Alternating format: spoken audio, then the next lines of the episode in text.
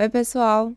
Bem-vindos a mais um episódio. Por aqui eu falo sobre autoconhecimento, desenvolvimento pessoal e questões existenciais, porque eu acredito que se observar e questionar suas escolhas diante da vida é essencial para conseguir tomar decisões mais assertivas e construir o seu caminho, considerando o que é importante para você e faz sentido para a vida que você quer viver. Saber reconhecer qual é o seu caminho, independente do que o mundo diz que você deve seguir, te permite se sentir no controle da sua própria vida. Ninguém está totalmente imune da opinião alheia, principalmente quando a gente ainda está entendendo quem somos e o que queremos. Eu sempre fui uma pessoa questionadora, eu aproveitava toda e qualquer oportunidade para aprender mais sobre a vida, sobre espiritualidade e desenvolvimento humano. E mesmo me questionando e me observando, diversas vezes eu segui direções que mais tarde eu percebi que não eram muito bem o que eu queria. Faz parte. Foi nessa de buscar um caminho autêntico e prazeroso que eu comecei a estudar sobre planejamento e produtividade.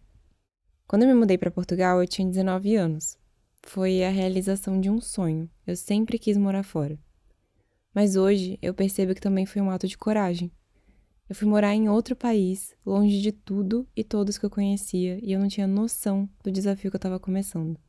Eu vivi muita coisa boa e muitas adversidades também.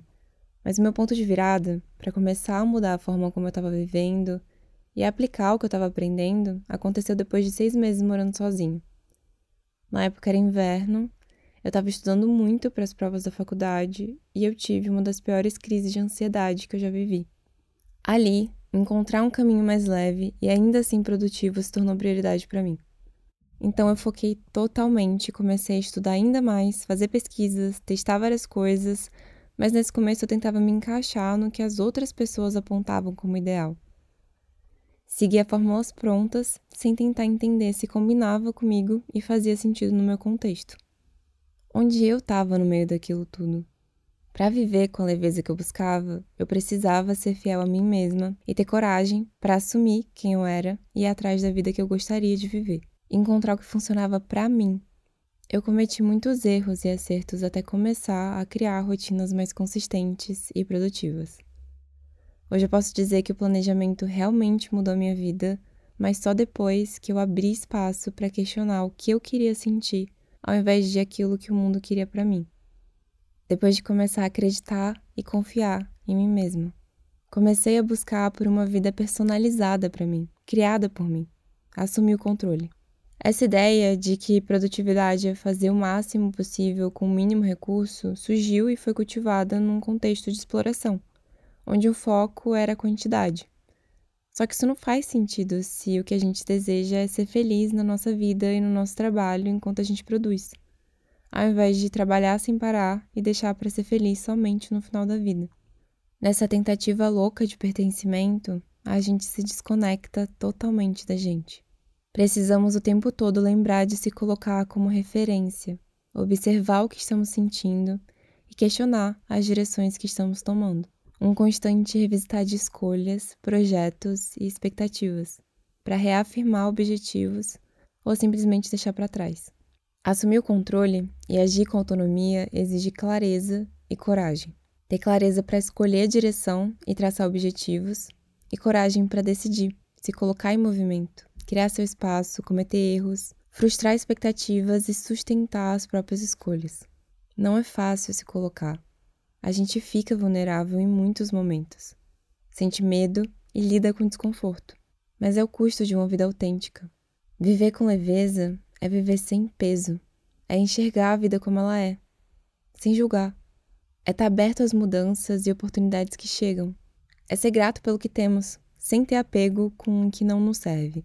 E acreditar que merecemos mais, se for o nosso desejo.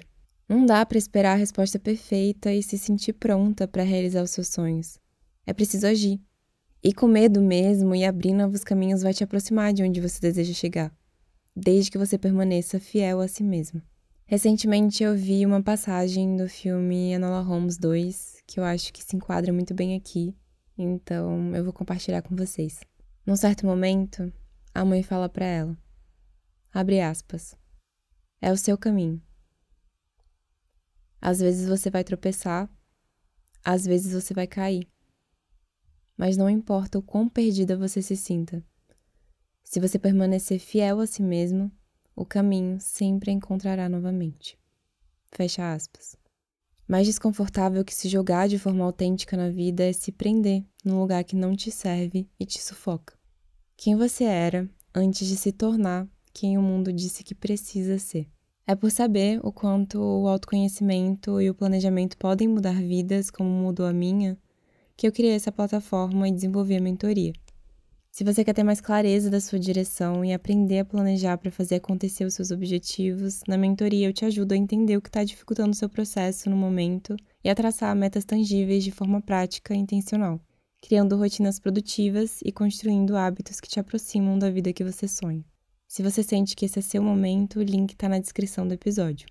Se alguém perguntar por mim, diz que eu fui por aí. Posso não saber o destino, mas sei por onde estou indo. Um beijo. Até o próximo episódio.